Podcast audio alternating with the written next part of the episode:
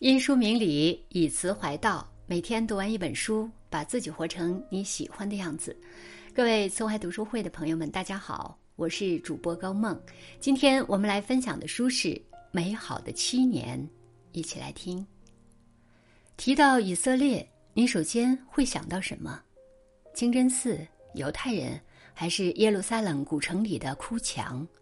比起这些，出现在我们视野里次数最多的关键词。或许还是战乱。自从二次世界大战后，巴勒斯坦地区被分为以犹太人为主的以色列和阿拉伯人组成的巴勒斯坦，巴以双方就一直冲突不断，战火连绵。在最近的新闻报道里，巴以局势又再度紧张，已经有数百名平民在空袭和炮击中失去了生命。数千人因家园被毁而无家可归，身处和平国度的我们，也许很难想象，那些被战火阴霾笼罩的人们，如何在世事无常中面对他们每天的日常。埃特加·凯雷特的这本《美好的七年》，为我们了解这样的生活提供了一个真实的视角。作为风靡全球的以色列作家，埃特加·凯雷特。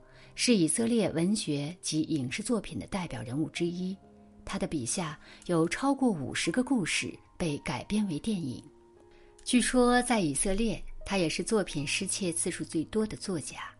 曾经有书店给他写信，请求他选择在夏季出版自己的作品，因为夏天人们穿的单薄，不太容易在衣服里夹藏书本。《美好的七年》这本书是他写作二十五年来。出版的第一部非虚构作品，书中记录了从他儿子出生到父亲去世这七年的美好时光。虽然生活的城市是恐怖袭击的中心，平静的生活也常常被爆炸声、空袭警报声打乱，但埃特加以他的乐观、睿智和洒脱，努力在满目疮痍的生活里发现美好，在最不可能的地方寻找善。在无法逃开的苦难面前创造快乐。接下来，资金就带你一起走进这本书，用乐观的态度面对人生的苦难。钱钟书在《围城》里说：“成年人的生活总是不容易的。”对于生活在以色列的埃特加来说，人到中年，生活更加不易，既要忙于工作，又要照顾家庭。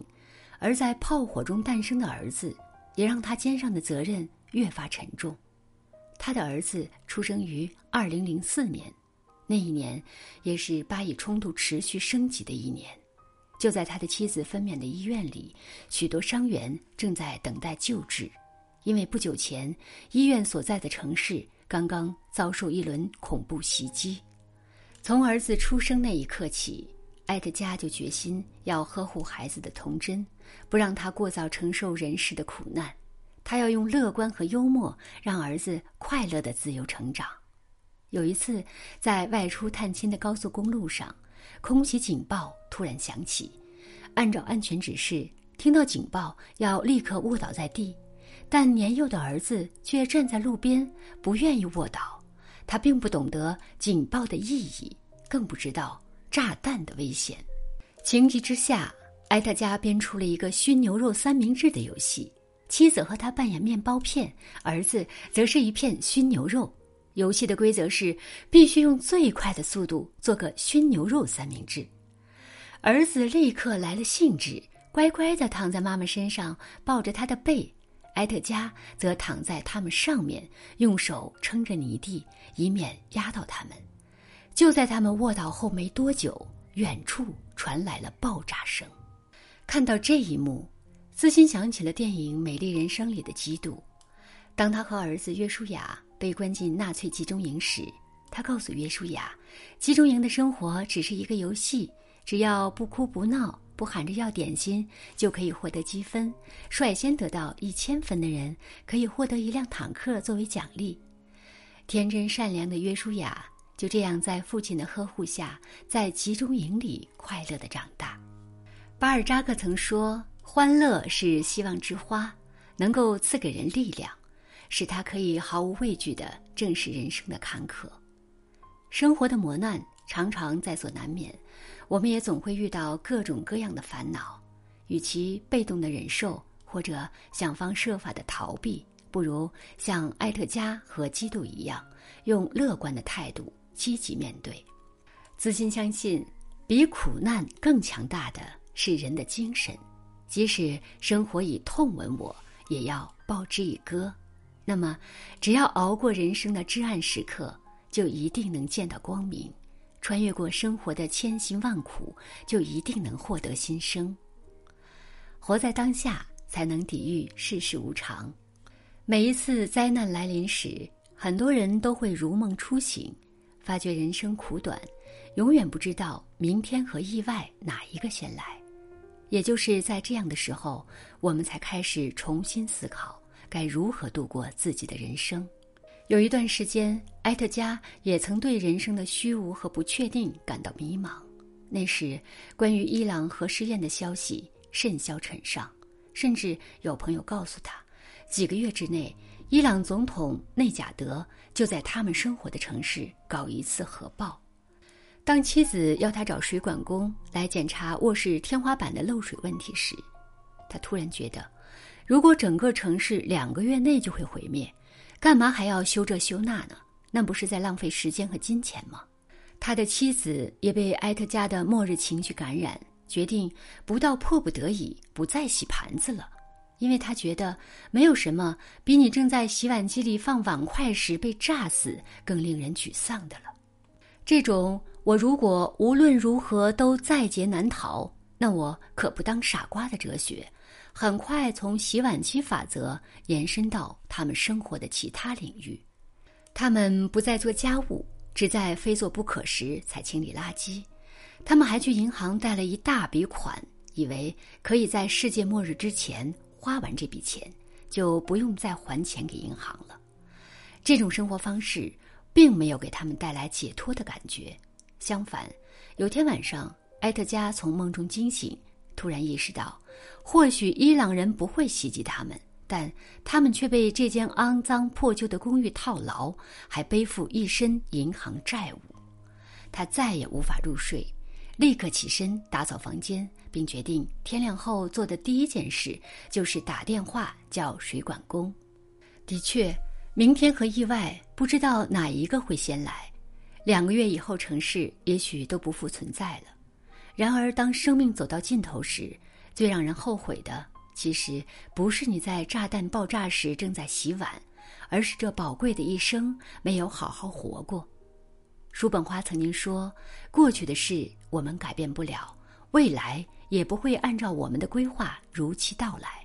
我们唯一能够抓住的，就是当下的现实状态。”资金始终坚信，所有的现在都曾经是未来，也都将成为过去。只有过好每一个当下，才能不负此生。就像尼采告诉我们的：“每一个不曾起舞的日子，都是对生命的辜负。”无论未来怎样，无论世事无常，愿你都能不负当下，在每一个崭新的日子里翩翩起舞。保持希望之心，就不惧人生绝境。作家查尔斯·比亚德说：“天空黑暗到一定程度，星辰就会熠熠生辉。”埃特加觉得，他的父亲就是给全家带来希望之光的星辰。他的父亲是犹太大屠杀的幸存者。二战时，为了躲避屠杀，在一个地洞里藏了六百天。那个地洞很小，既不能站着，也不能躺下，只能坐着。当战争结束后，他的父亲无法靠自己的力量从地洞里走出来，因为肌肉已经萎缩了。熬过人生绝境的父亲，从此有了一条座右铭。没有什么可以失去时，怎么样都是赚了。为了让家里的孩子都有自己的房间，父亲倾其所有买下一间宽敞的新公寓。由于已经没有多余的钱买瓷砖，公寓的地板还满是尘土和裸露在外的金属管，但父亲向他们承诺一定会想办法解决。几个星期后，当他们正式搬进新居时，埃德加惊讶地发现，家里的地板全都铺上了最时尚的瓷砖。后来才知道，父亲和瓷砖公司达成了交易，他们免费贴瓷砖，而父亲则把自己的公寓当做瓷砖展示样板房。在埃特加心里，父亲是不会被现实打败的，哪怕事情到了谷底，也总能找到办法。只是人生四季流转不停，一个家族里有新的生命到来，也总有老的生命离去。就在埃特加的儿子六岁时，他的父亲被诊断出了癌症。一年后，父亲走完了人生的最后一程。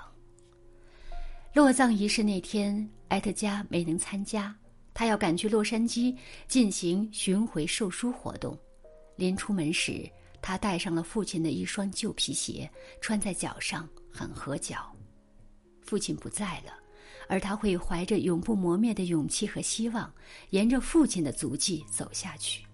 资心觉得，人生不可能总是一帆风顺的。这一刻欢喜，下一刻可能就是悲凉。如果觉得生活太难，你可以哭泣，可以沮丧，可以暂时停顿，但请永远不要放弃希望，因为人生的常态是无常，唯有希望能将我们救赎。只有怀抱希望，我们才能在磨难中乘风破浪，哪怕遍体鳞伤，也有绝地反击的勇气。也只有怀抱希望，我们才能拥有强大的生命力，在人生逆旅中奋力向前。从儿子的出生到父亲的离世，这七年时间对埃特加来说是无比重要的七年，也是交织着欢笑与泪水的七年。虽然政局动荡。世道不稳，但在他自己的世界里，仍然充满着爱和希望。童华在《最美的时光》里写过这样一句话：“这个世界黑暗总是与光明共存，我们无法逃避黑暗，但是我们永远可以选择拥抱光明。”过去的一两年，随着全球疫情的爆发，许多人的生活都笼罩在疫情的阴影下。许多人也都曾感同身受过黑暗的滋味，但与此同时，我们也更深刻地感受到了坚强乐观的力量。生活总有逃不开的苦难、战争、疾病、意外，任意一项都能让我们的生活千疮百孔。但是，生活也绝不只是眼前的痛苦和悲伤。正如有句话所说：“能够击败绝望的，只有爱与希望。”未来，我们也许还会遭遇困境，陷入黑暗，但只要心存希望，心中有爱，那么走到黑暗的尽头，黎明终将会到来。前路漫漫，愿每一个走在路上的你我，都能鼓起勇气，乐观前行，既能享受风和日丽，也无惧凄风苦雨，始终做个心中有光的人。好了，今天的分享就到这里。人生最大的捷径就是多读好书。如果您喜欢每天一本书栏目，欢迎拉到文末海报查看今天我们为您推荐的好书，帮你打开知识边界。也欢迎分享到朋友圈，让更多读书人加入。